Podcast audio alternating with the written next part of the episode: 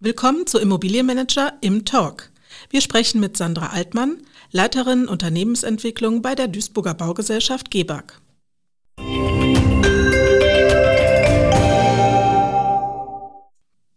Der Podcast Im Talk bietet die Gelegenheit, mit Experten und Dienstleistern aus und für die Branche kurz und knackig ins Gespräch zu kommen.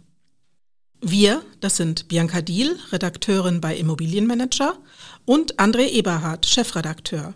Mit Sandra Altmann reden wir heute über den Immobilienmanager Award als Karrierebooster, die Aufgaben eines kommunalen Wohnungsunternehmens bei Strukturwandel, Probleme bei Schulen und Kitas sowie Arbeiten im Ruhrgebiet.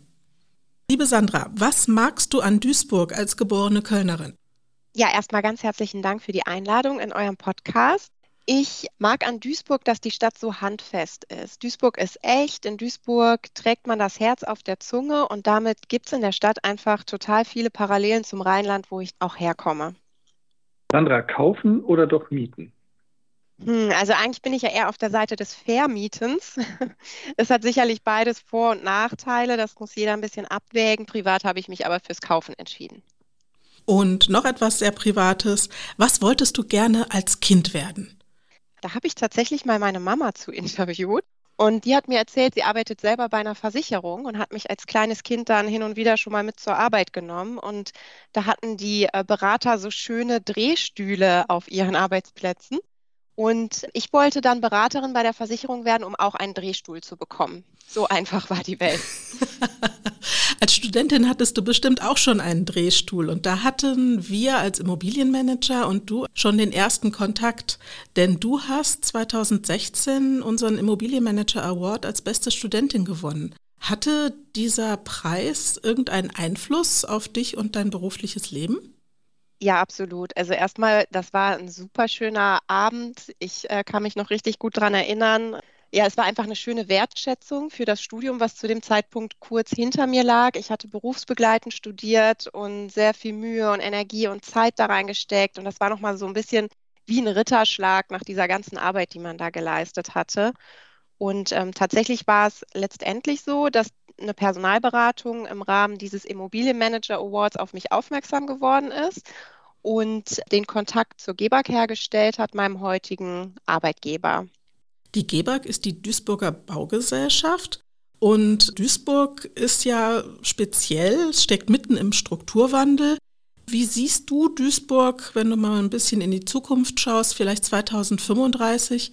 Und vielleicht kannst du unseren Hörern, die die Stadt noch nicht so kennen, mal ein bisschen charakterisieren.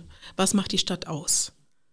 Ja, super gerne. Als Kölnerin ist das natürlich so eine Sache, dann eine andere Stadt zu charakterisieren, aber ich fühle mich inzwischen seit über sechs Jahren in Duisburg beruflich so wohl, dass es ein zweites Zuhause geworden ist. Duisburg ist echt, Duisburg hat viel Gutes verdient dient. Die Stadt steckt tatsächlich im Strukturwandel, kennt das auch schon, hat eine gewisse Dynamik und ist Veränderungen auch gewohnt. Duisburg ist kurz gesagt bunt und kinderreich und auch vielfältig und Duisburg ist übrigens auch sehr grün, was viele Menschen gar nicht wissen. Duisburg hat eine total lebenswerte Umgebung und ist parallel bei alledem auch eine der Städte in NRW mit dem durchschnittlich geringsten Haushaltseinkommen. Das ist so ein bisschen die Gemengelage in Duisburg. Ja, Duisburg ist durch den Kohleausstieg natürlich unmittelbar vom Strukturwandel betroffen und das hat Folgen für den Arbeitsmarkt und auch für Industrieflächen. Und die Stadt braucht einfach neue Ideen für Wertschöpfung und Arbeitsplätze und ist da ja vielfältig auf einem sehr guten Weg. Wie sehe ich Duisburg 2035, hast du jetzt gesagt? Mhm auf jeden Fall attraktiv und spannend. Das ist eine pulsierende Stadt und das wird sie auch bleiben. Sie ist Schmelztiegel, so ein bisschen auch Ankunftsstadt und auch das wird sie bleiben und sich aber durch den Strukturwandel auch sehr stark weiterentwickeln, vielfältig bleiben, bunt und grün. Und das wird Duisburg 2035 weiterhin ausmachen. Welchen Beitrag leistet ihr als kommunales Wohnungsunternehmen denn für diesen Strukturwandel? Ja, unser Beitrag ist relativ umfassend und vielfältig, weil wir ja eigentlich nicht das klassische kommunale Wohnungsunternehmen sind. Also die GEBAG bewegt sich durch drei Kerngeschäftsfelder und stützt in allen drei Feldern, wie ich finde, auch ja, Wandlungsthemen in der Stadt. Die GEBAG ist eines der ältesten Wohnungsunternehmen in Deutschland. Wir haben Weihnachten jetzt unser 150-jähriges Bestehen gefeiert. Da sind meine sechs Jahre natürlich ein Witz dagegen. Und vor 150 Jahren war der Fokus und auch viele, viele Jahre dann danach weiterhin der Wohnungsbestand. Heute haben wir 12.500 Wohnungen. Wir haben uns zum Ziel gesetzt, bezahlbaren Wohnraum für breite Bevölkerungsschichten in guter Wohnqualität zur Verfügung zu stellen. Wir wollen unsere Quartiere weiterentwickeln, sind damit auch Motor für Stadterneuerung und beschäftigen uns mit einem sehr ausgeprägten Sozial- und Quartiersmanagement, was wir brauchen, weil wir einerseits eben eine bunte und vielfältige Stadt, aber auch eine Stadt haben mit einem geringen Haushaltseinkommen. Das ist unsere Herkunft und auch irgendwie unsere Basis und damit kann man schon viel bewegen. Seit 2016 sind wir zudem der Flächenentwickler in der Stadt Duisburg. Wir haben rund 1,3 Millionen Quadratmeter Entwicklungsfläche bei uns im Portfolio, entwickeln und erschließen diese Flächen eben für die Stadtentwicklung in Duisburg verfolgen dabei sehr ganzheitliche Ansätze und fokussieren uns beispielsweise auch sehr stark auf städtebauliche Qualität. Duisburg hat insgesamt vielfältige Ansätze, um mit dem Thema Strukturwandel umzugehen. Und ein Beispiel dafür wäre aus unserer Flächenentwicklung zum Beispiel die Entwicklung des Technologiequartiers Wedau Nord. Da sind wir sehr in einer wissensbasierten Stadtentwicklung unterwegs. Duisburg wird immer Industriestandort bleiben, ganz klar. Wir haben den riesengroßen Hafen. Aber wir fokussieren uns auch auf neue Themenfelder. Und da können wir mit der Flächenentwicklung eben auch einen Beitrag zu leisten. Ja, und das dritte Feld, mit dem wir uns beschäftigen als kommunales Unternehmen, ist, ja, wir nennen es Geschäftsbesorgung. Wir sind Dienstleisterin für die Stadt Duisburg bei immobilienwirtschaftlichen Themen, also eigentlich egal, worum es geht, ob es die Betreuung der städtischen Kindergärten ist oder das kaufmännische Management von städtischen Partnergesellschaften. Da sind wir dann ebenfalls noch engagiert, sodass wir ein sehr umfassenden und vielfältigen Beitrag leisten für den Wandel in der Stadt. Ja, und eigentlich so ein bisschen als vierter Baustein, den muss ich bringen, weil ich bin mit meinem Unternehmensbereich auch für Personal zuständig und auch für das ganze Thema Organisationsentwicklung. Habe ich also auch nochmal den Blick so ein bisschen Gebag intern und sehe uns als starken Arbeitgeber, als wir sagen immer, unsere Gebagianerinnen und Gebagianer sind unsere Mitarbeitenden, als starkes Team, was digital, kundenorientiert, wirtschaftlich und motiviert arbeitet. Und auch das leistet natürlich einen großen Beitrag. Wie siehst du die Zukunft städtischer Wohnungsunternehmen angesichts gesellschaftlicher und auch immobilienwirtschaftlicher Herausforderungen und auch der Veränderung unserer Städte hin? Ihr habt heute wirklich sehr umfassende Fragen auf Lager. Also auch hierzu kann ich echt viel erzählen. Ich glaube, städtische Wohnungsunternehmen, und ich würde es gar nicht auf Wohnungsunternehmen einschränken, städtische kommunale Unternehmen werden gebraucht in Zukunft genauso sehr, mindestens genauso sehr wie in der Vergangenheit. Die Welt um uns herum hat sich ja in den letzten zwei, drei Jahren rasant verändert. Unsere Herausforderungen sind total vielfältig und ich bin großer Freund davon, dass man diese Herausforderungen auch als Chance begreift. Unser ganzes Land steckt im Wandel, die ganze Branche Wohnungs- und Immobilienwirtschaft steckt im Wandel. Und ich glaube, so müssen wir auch nochmal kritisch auf uns gucken, einmal als kommunales Unternehmen, kommunale Wohnungswirtschaft und auch als Branche an sich. Ich finde, wir brauchen Veränderungen in unserem Daseinsverständnis. Wir sollten Themen vernetzter und automatisierter denken. Ich glaube, wir brauchen in der Zukunft ganz, ganz dringend starke kommunale Wohnungsunternehmen, aber sie werden sich ein bisschen anders ausrichten müssen. Denn wir müssen uns ja die Frage stellen, wie sieht die Stadt der Zukunft aus und welchen Beitrag können wir leisten? Und die Stadt der Zukunft muss ja Antworten auf die Fragen geben, wie wollen wir künftig leben und wohnen? Also das ist so Wohnungswirtschaft klassisch, sage ich mal. Wie wollen wir aber künftig arbeiten und lernen? Da hat die Pandemie vielleicht auch neue Maßstäbe gesetzt. Wie wollen wir künftig Klima schonen? Die Welt gibt es uns vor, das ist dringend erforderlich. Wie wollen wir uns sicher fühlen? Wie wollen wir Sport treiben, unsere Freizeit verbringen, mobil sein, uns fortbewegen? Und ich glaube, dass man diese Fragen nicht alle einzeln beantworten sollte. Ich denke, man muss das vernetzen. Und die Wohnungswirtschaft ist insgesamt eine super starke Branche und kann sich in diese Themen einbinden. Da brauchen wir uns vielleicht nicht einfach nur aufs Wohnen begrenzen. Du begrenzt dich ja auch nicht nur aufs Wohnen, du bist ja auch kaufmännische Geschäftsführerin der städtischen Schulbaugesellschaft. Was liegt dir bei dem Thema am Herzen? Ja, das ist richtig. Also ich habe im Moment zwei Nebenämter im äh, Konzern der Stadt Duisburg. Ich bin einerseits kaufmännische Geschäftsführerin der städtischen Schulbaugesellschaft und andererseits ebenfalls Geschäftsführerin bzw. Betriebsleiterin der städtischen Kindergärten. Das sind beides total tolle Themen, weil sie eben so sinnstiftend sind. Gehen wir erstmal auf die Schulen. Gerne. Das Thema Bildung begleitet mich mein ganzes Leben. Ich glaube, Bildung ist super wichtig. Es geht darum, Räume zu schaffen, in denen alle vorurteilsfrei und egal woher sie kommen, die gleichen Chancen auf Lernen und Weiterentwicklung haben. Bildung ist der Schlüssel für ganz viel und deswegen finde ich es wichtig, sich in den Themen zu engagieren und ich kann das jetzt durch meine Nebenämter eben nochmal besonders. Ich setze mich gern dafür ein, dass wir moderne und schöne Schulen haben und eben Orte, wo auch die kleinen Duisburgerinnen und Duisburger wachsen und lernen und sich weiterentwickeln können. Gehen wir mal auf ein ganz aktuelles Problem in den Schulen ein, und zwar Energie erfahrungsgemäß aus den schlechten Erfahrungen leider, die ich mit den Schulen meiner Kinder gemacht habe, sind diese oft richtige Energieschleudern. Schlecht gedämmte Fenster, uralte Heizungsanlagen. Wie kriegen Städte oder wie kriegt auch Duisburg dieses Problem in den Griff? Das ist ein Grundsatzproblem. Auch ich bin auf so eine Schule gegangen, wenn auch in Köln.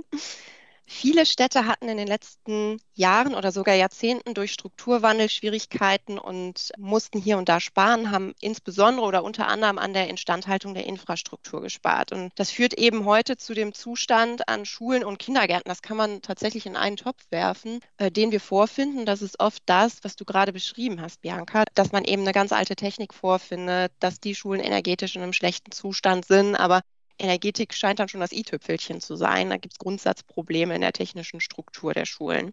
Zusätzlich ist es so, dass vielen Städten heute auch das Personal fehlt, um notwendige Bau- und Sanierungsarbeiten jetzt durchzuführen.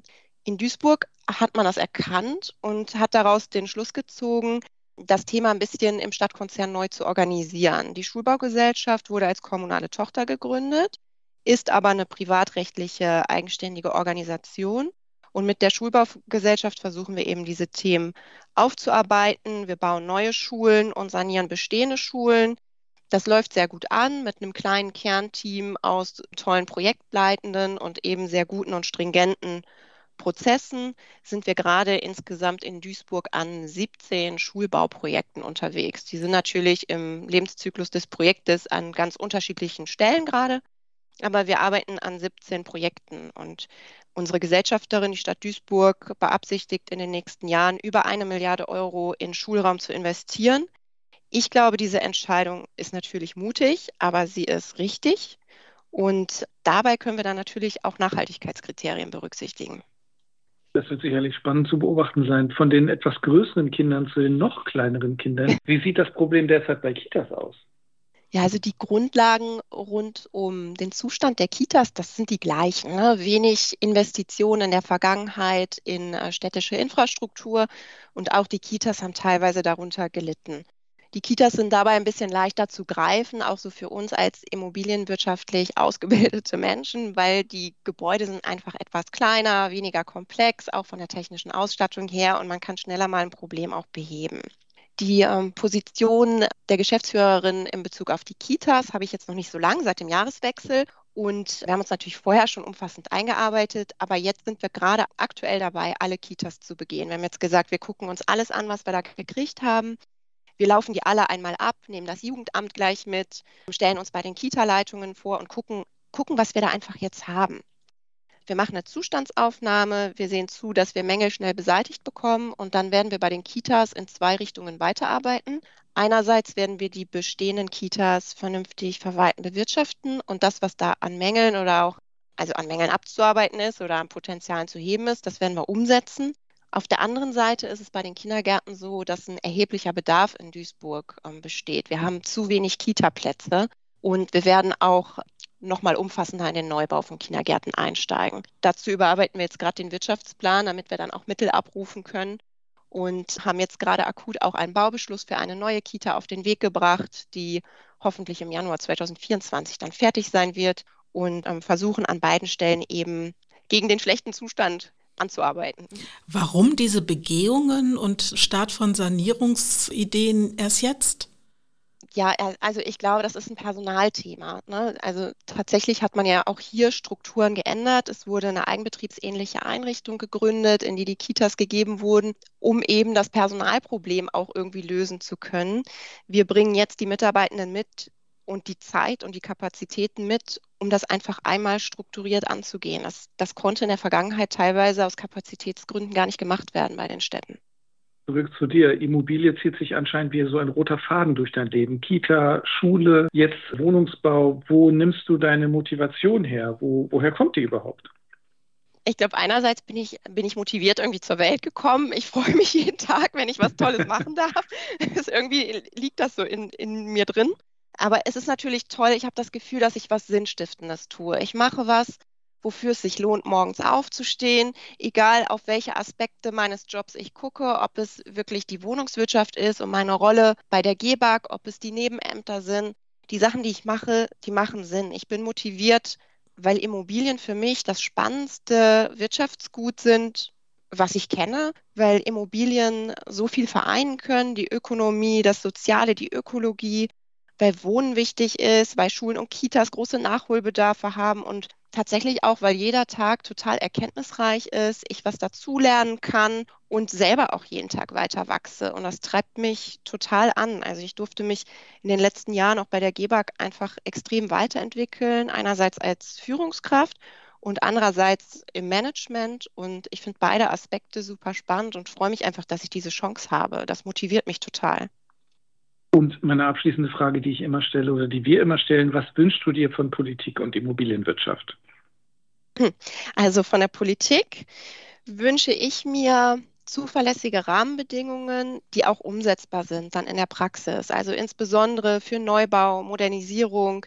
Das sind Themen, mit denen wir wichtige Bausteine für die Energiewende setzen können. Und ähm, dafür wünsche ich mir vernünftige, verlässliche Rahmenbedingungen. Immobilien sind ja nicht nur immobil, wie das Wort schon sagt die sind auch einfach total langlebig und kapitalintensiv. Wenn wir uns heute für eine Investition oder gegen eine Investition entscheiden, diese Entscheidung hat immer eine gewisse Tragweite. Wir tauschen die Immobilie ja nicht nächstes Jahr aus, wie wir das bei dem Handy machen gegen die neuere Version vom, vom iPhone oder sonst was, sondern die bleibt stehen. Und deswegen brauchen wir Verlässlichkeit und vernünftige Rahmenbedingungen.